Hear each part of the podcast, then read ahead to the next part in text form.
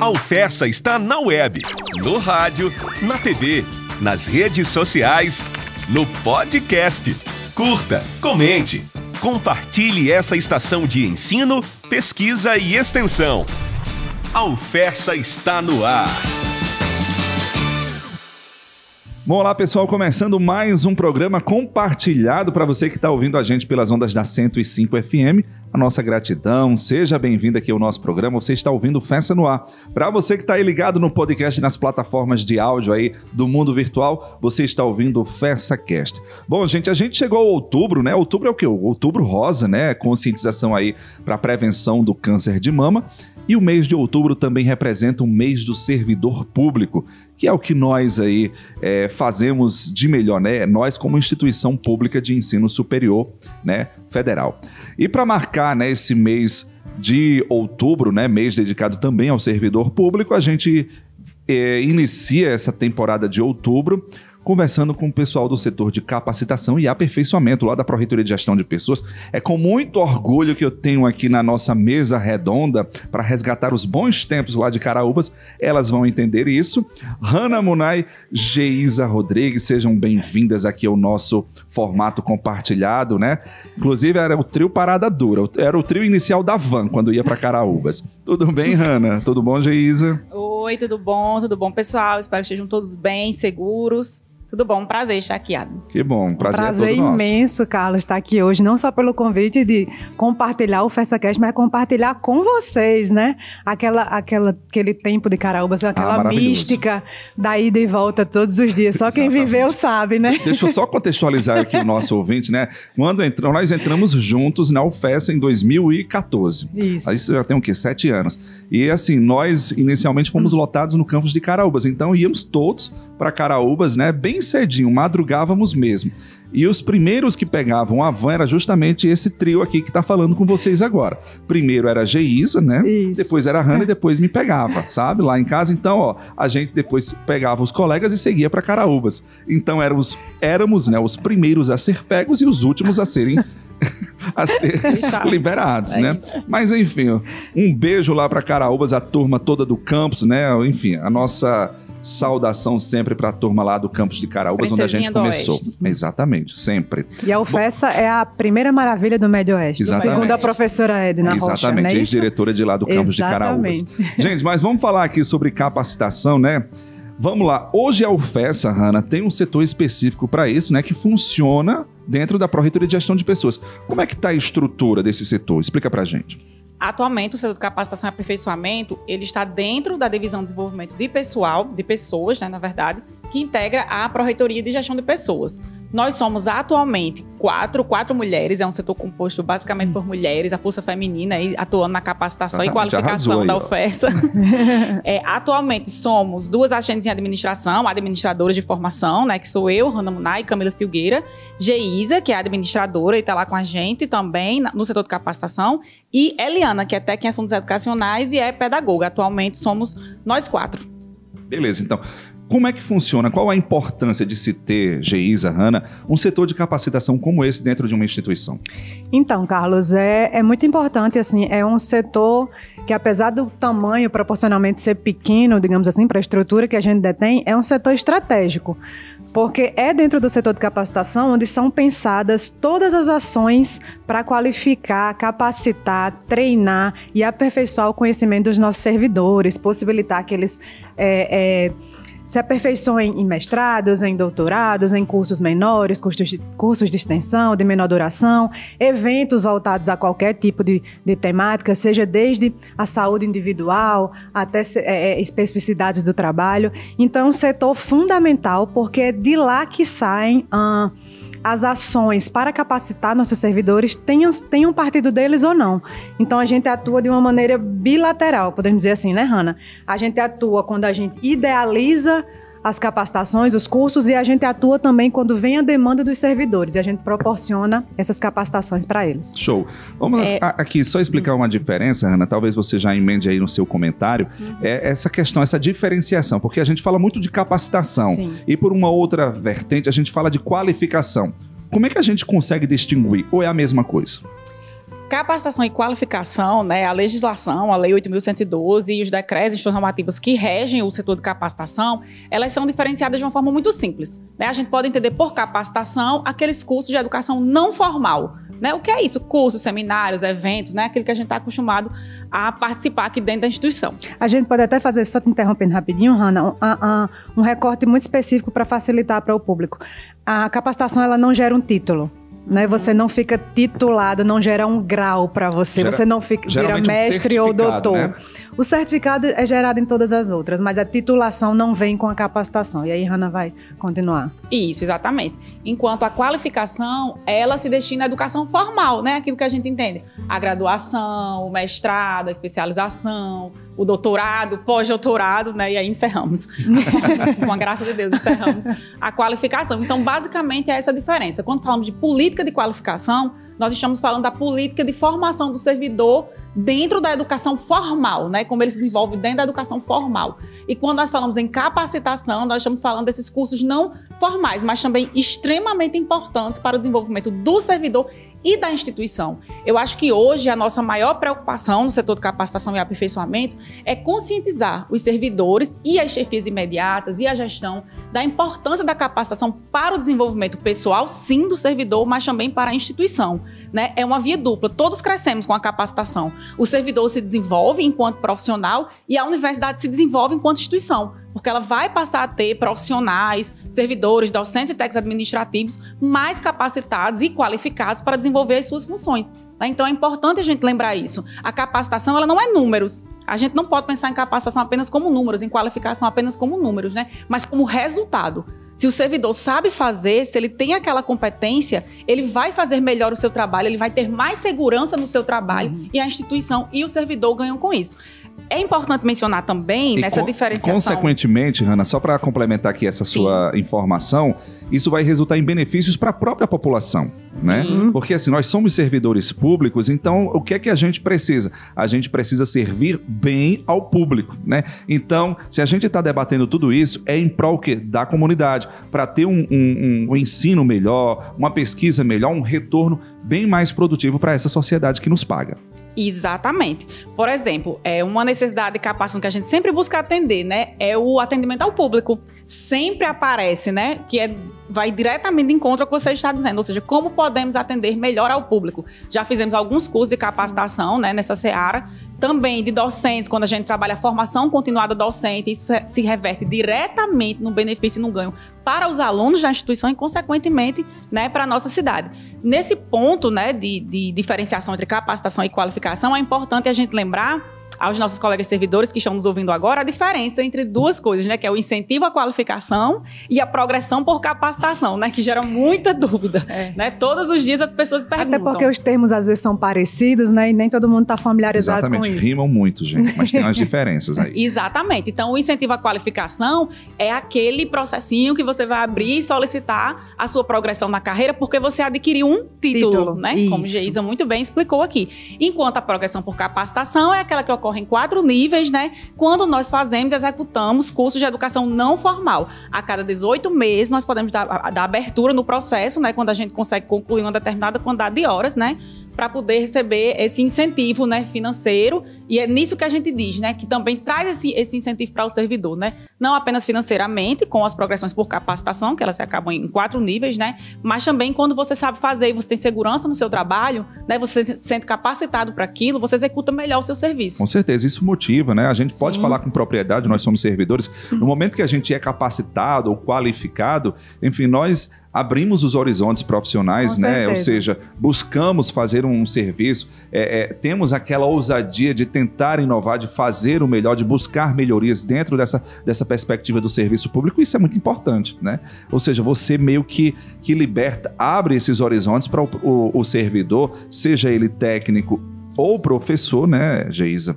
Ele ter esses horizontes profissionais bem amplos, mais, mais ampliados, vamos dizer assim. Isso, e fica posto, Carlos, fica materializado que a gestão confia no servidor, valoriza e quer que você cresça no seu conhecimento, que você aperfeiçoe, aperfeiçoe isso.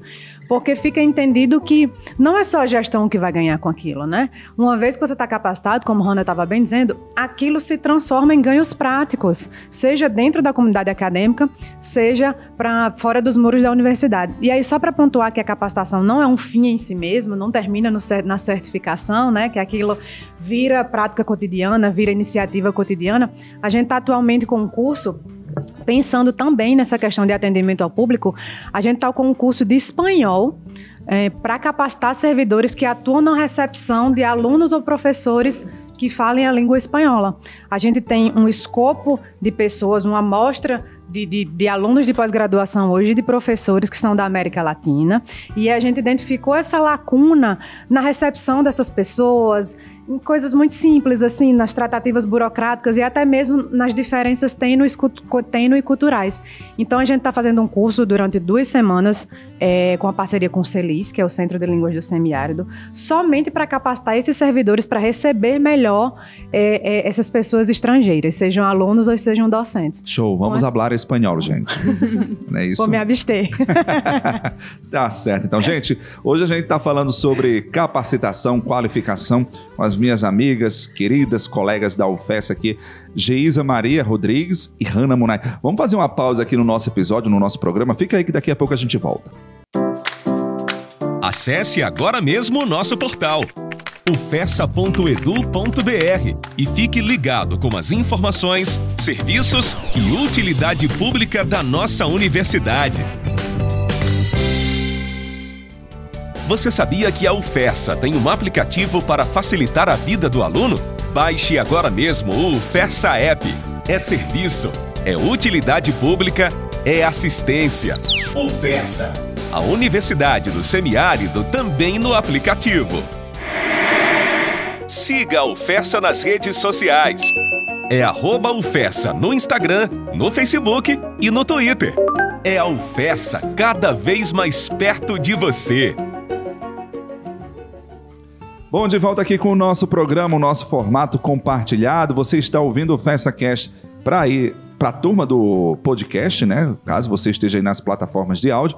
E para você que está ouvindo a 105 FM, você está ouvindo Festa no Ar aqui nesta sexta-feira, né? Iniciando o mês de outubro. E o tema de hoje do nosso programa, do nosso episódio, capacitação. Por quê? Porque outubro também marca aí o mês do servidor público e a gente está falando sobre essa importante ferramenta aí de incentivo para os nossos colegas servidores. A gente está conversando hoje com Hanna Munay e Geisa Rodrigues, que trabalham, atuam lá no setor de capacitação e a gente já deu uma, uma passeada aqui pelo setor. Mas, Hanna, eu pergunto: a gente tem condições hoje de fazer um balanço da quantidade ou, ou, ou dos números da capacitação dentro da UFESA? Sim, no ano de 2021 em específico, né, nós capacitamos aproximadamente 130 servidores até agora, né? até o momento, né? Mas agora. nós ainda temos ações para serem desenvolvidas até o final do ano, né? Onde a gente acredita que vamos conseguir chegar até 200, 220 servidores capacitados. E nesse ponto é importante lembrar o desafio né, que o setor de capacitação e aperfeiçoamento vive desde o ano de 2020. Isso. Um desafio esse que se pôs, né, já posto aí para todos nós no mercado de trabalho que trabalhamos, que foi nos adaptarmos de maneira até abrupta, né, às novas modalidades de ensino, né, do ensino à distância. Até então, até março de 2020, nós tínhamos realizado apenas um curso na modalidade à distância. Eu acho que vocês vão lembrar, vocês fizeram também lá em Caraúbas, que foi um curso de formação do servidor público, na Lei 8.112. E depois disso, a nossa atuação era basicamente o curso presencial, né, aqui nas, nas instalações da universidade, ou os nossos servidores iam se capacitar fora, né, por meio de recurso que a instituição é, ofertava. Mas em março de 2020, né, veio a pandemia e aí disseram: vão para casa, né? Cuidem-se. E nós fomos. E aí começamos essa, essa situação de nos planejarmos para esse novo momento, né? Muitas vezes sem, sem recurso naquele momento, sem estarmos preparados enquanto setor, um setor relativamente pequeno para a quantidade de servidores que temos na instituição, mas nós encaramos o desafio né? E estamos, sim, tentando capacitar, tentando fazer o nosso melhor e utilizando as ferramentas digitais no que elas têm de melhor, né? Que elas permitem aproximar pessoas que estão distantes fisicamente, né? Então, desde março de 2020, que todas as nossas ações de capacitação, elas acontecem na modalidade à distância, né? A gente utiliza algumas plataformas bem conhecidas, né, do público. Acho que a grande maioria de vocês já devem ter ouvido falar em Google Meet, Zoom e etc., Então a gente tem usado essas plataformas para conseguir é chegar a todos os servidores, sejam lá onde eles estiverem nesse momento, né? Mas levar a capacitação e a qualificação a todos eles. É, um dos pontos positivos que a gente observa dentro desse quesito, né, do, das atividades remotas virtuais, é esse alcance que a, as capacitações que o, o serviço remoto proporciona, né? Eu já falei em outros programas, em outros episódios, que eu sou meio que resistente, sabe? Essa ideia. Porque, enfim, de uma hora para outra, a nossa vida se resume agora Sim. a ficar diante de um computador para participar de reuniões, para trabalhar. No meu caso, para fazer mestrado, para estudar. Então, o negócio ficou meio que sobrecarregado pro, pro computador e também pro juízo, né, das pessoas. Exatamente. Mas assim, eu acho que é, é, é, tirando a lição do que a gente viveu e ainda está vivendo, são ferramentas que vieram para ficar, né? Isso. Não é que isso vai representar o fim das capacitações presenciais, mas com certeza essas ferramentas que estão já no nosso dia a dia vão continuar. É, se tornou uma alternativa, né? Não nesse momento, mas se Deus quiser, vamos voltar tudo a uma uma possível normalidade em algum momento e aí a gente consegue equilibrar essas duas essas duas ferramentas, digamos assim, a presencial e a distância, porque como você falou, a distância tem essa vantagem de proporcionar muitas vezes um alcance maior do que o presencial a oferta. Nós temos quatro campings, né? Quatro campings em cidades diferentes e nem sempre a gente consegue contemplar os servidores dos quatro com eventos presenciais em Mossoró. Então, pode ser que essas novas ferramentas digitais possibilitem essa aproximação. E o desafio que Hanna estava falando, é interessante falar, você também pontuou isso, Carlos, que para além do desafio da capacitação, ele se estendeu para os instrutores dos nossos cursos e também para os nossos alunos servidores, né? E quando a gente fala dos nossos alunos servidores, a gente também coloca uma outra situação que é não estamos em casa numa situação normal, estamos em casa numa situação de crise sanitária. Então a gente tem que ter a sensibilidade de pensar na saúde mental das pessoas, na sobrecarga de trabalho que essas pessoas estão tendo em telas, o trabalho em tela, a consulta médica em tela, o lazer, a visita para a família se tornou em tela. Então a gente tem um desafio ainda maior de realizar o curso de capacitação e fazê-lo atrativo o suficiente, importante o suficiente para que as pessoas, mesmo diante de tantas telas, resolvam parar ali 20 horinhas do dia dela, da semana dela, do mês dela, para se capacitar daquela maneira.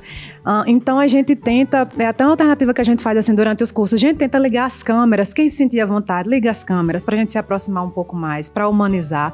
Existem servidores uh, que foram nomeados para a universidade, nomeado para quem não sabe é quando o servidor está apto a trabalhar na UFES, digamos assim, ele é convocado para trabalhar de fato, que nunca conheceram fisicamente a universidade entraram um ano atrás como professores substitutos, uma boa parte deles, e eles não conhecem a universidade. Então a gente fica pensando em ideias, em propostas para aproximar essas pessoas da gente. Olha, vocês já são de nós, esses são os nossos colegas, essa é a nossa estrutura. É meio que tirar essa parede, né? isso, estamos ansiosos para conhecê-lo, para que tudo isso passe rápido. Então, de fato, é, é, um desafio com muitas nuances, assim. Não é só pegar um, uma coisa que era presencial, slides que eram presenciais e colocar numa estrutura à distância, de computador remoto. É pensar para o remoto, para uma coisa à distância, sem contato de professor, sem o contato da correção, né, sem o tato, sem o cafezinho, o coffee break ali, que aproxima as pessoas, elas fazem contato. Ter a sensibilidade com as conexões, às vezes ruins, né? Exatamente. Então, assim, uma das estratégias que eu, é, que eu vejo, é, e Geisa, nessa, nesse quesito né, das atividades remotas que a gente tanto faz, é a necessidade de você ter os seus momentos de pausa, né? Porque assim, a gente meio que entrou de supetão, né? Naquele negócio bem agoniado, nesse formato virtual. Tudo, como o Geisa falou, agora está diante da tela do, do computador. Da, das atividades, do lazer, do contato familiar, tudo agora pelo, pelo computador ou pelo, pelo smartphone, né? Então isso cansa. Então, uma das estratégias que o pessoal já está comentando é você saber dar os intervalos necessários, sabe? Ou seja, passou uma hora numa reunião virtual, dá uma pausa aí, pelo menos de 15 minutos para continuar, porque senão você não vai aguentar. E a gente já estava imerso no smartphone por outras razões, né? Redes sociais, notícias, tudo a gente acompanha por smartphone e a gente passou a trabalhar completamente no smartphone. Então, canais que às vezes eram só de contato com amigos viraram contatos profissionais, contatos profissionais de resolver tudo profissionalmente. Então, de fato, é uma sobrecarga mental. É, é, a gente ficou dentro da caixinha, né? É preocupante. E aí a gente perdeu, é, falando em se reinventar como setor, a gente perdeu algumas atividades que eu, particularmente, antes mesmo de estar no setor de capacitação, valorizava muito que eram as atividades como a gincana que a gente tinha, que era um, um formato lúdico de aproximar servidores, né, de gerar uma competição saudável, digamos assim, de conhecer pessoas de outros setores. A gente tinha a corrida da universidade, que a gente também não pôde realizar. Então, assim, por mais que a gente tenha conseguido manter, a gente quer muito voltar para isso, né? A gente valorizava muito, eram ações que traziam muitos servidores para a universidade, que a isso. gente via aquela mobilização das pessoas para participar de fato. É, dentro dessa pegada, Giz, a gente tinha um projeto também, é, isso já tem até um certo tempo, de fazer um passeio ciclístico da universidade, sabe? A gente está aí tentando conversar, vendo a ver a possibilidade de fazer um, uma uma, um evento né, de, dentro dessa natureza, buscando parcerias com alguns é, setores, né, algumas empresas da cidade, para ver se viabiliza tudo isso. Quem sabe é, ainda esse ano, janeiro, fevereiro, a gente não tem aí uma promoção nesse sentido, né? Vamos andar de bicicleta, gente. Mas enquanto isso, vamos voltar aqui para as nossas capacitações.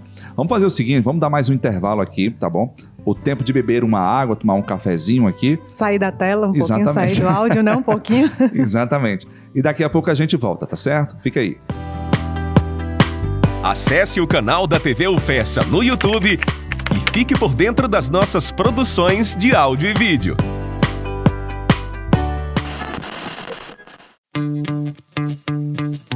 Já ouviu o podcast da UFESA? Acompanhe os episódios da UFESA Cast na sua plataforma de áudio preferida. UFESA Cast para você ouvir na hora e onde você quiser.